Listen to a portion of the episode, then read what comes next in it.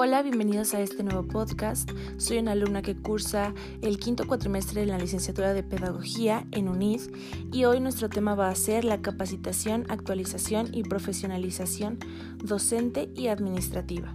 Actualización y formación docente. Los procesos educativos en los centros escolares son el elemento central desde el que adquiere sentido y concentración la formación docente y conlleva el diseño de propuestas de análisis y reflexión en la escuela en las zonas escolares, en las zonas de supervisión y en el Estado.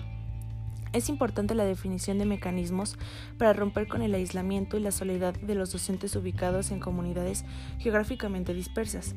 La formación docente exige espacios que favorezcan la reflexión sistemática, individual y colectiva sobre la práctica educativa para colocar como eje primordial el aprendizaje de los niños, niñas y los jóvenes.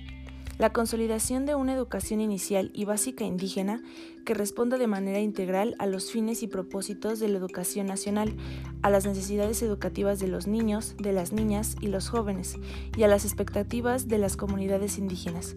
Implica la formación, actualización, incapacitación de directivos, docentes y personal técnico posibiliten el desarrollo de una actitud reflexiva, autocrítica, dialógica y propositiva dirigida a mejorar la práctica cotidiana.